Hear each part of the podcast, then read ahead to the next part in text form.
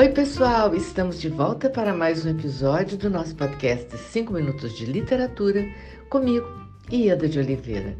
Hoje nós estamos recebendo a premiada escritora Carmen Moreno, que irá nos falar sobre o conto e a sua relação com a poesia.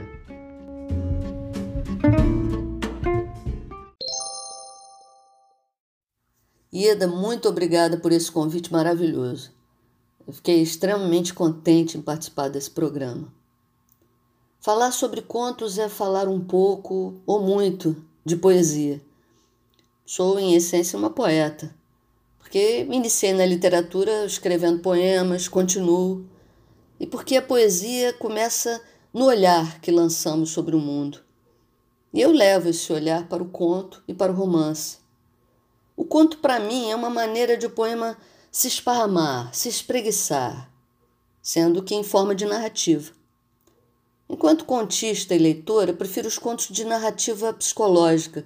Eu não seria escritora se eu não pudesse abordar as contradições humanas, os conflitos internos. Apenas narrar fatos e descrever ações e cenários não me interessa. Por isso, entre os meus preferidos estão Machado de Assis e Clarice Lispector.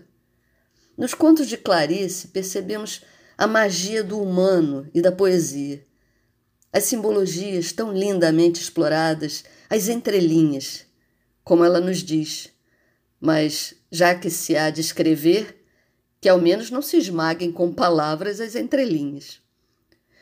O conto, por mais longo, é uma narrativa breve, às vezes brevíssima, como nos minicontos, microcontos, nanocontos. Então é necessário que o autor extraia o sumo, o que é importante, não só no enredo, no conflito essencial, mas também nas ações físicas e na composição dos personagens, que normalmente são poucos e precisam ser apreendidos pelo leitor num curto espaço de tempo. Isso me fascina no conto. A história começa aos desdobramentos, o clímax e de repente o desfecho, ao menos na na estrutura tradicional, claro, porque o artista é sempre livre para romper com as tradições e com tudo. E o conto me atrai também porque, com poucas palavras, algumas metáforas, elipses, o contista pode revelar fatos nunca confessos objetivamente no texto.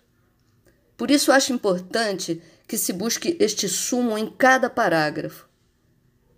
A linguagem do conto, assim como a do poema, para mim, precisa ser enxuta, concisa. Precisa também ter uma cadência, um ritmo que dê unidade à narrativa. Em breves pinceladas de imagens, o contista pode proporcionar ao leitor infinitas experiências emocionais, sensações, informações. Outro elo que encontro entre poema e conto é o efeito surpresa. É, é importante saber concluir um conto de forma original, surpreendente. E às vezes se consegue isso com apenas uma frase que desconstrói o fluxo narrativo que conduzia o leitor para determinadas percepções ou eh, conclusões. Uma frase, uma frase que contém o mundo. Eu vou citar um trecho altamente poético de um dos contos mais lindos do Machado de Assis, na minha opinião uns braços. Mas há ideias que são da família das moscas teimosas. Por mais que a gente as sacuda, elas tornam e pousam. E para encerrar, um fragmento do Reencontro, conto de um dos meus livros. Sentir-se em débito com o tempo é inútil. É como querer reconciliar-se com o morto.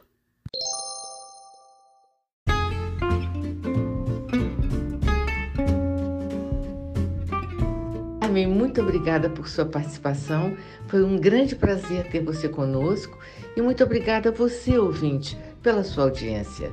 Aguardo vocês no próximo episódio do nosso podcast 5 Minutos de Literatura, onde estaremos sempre trazendo temas que possam enriquecer o seu olhar. Um grande abraço a todos e até lá!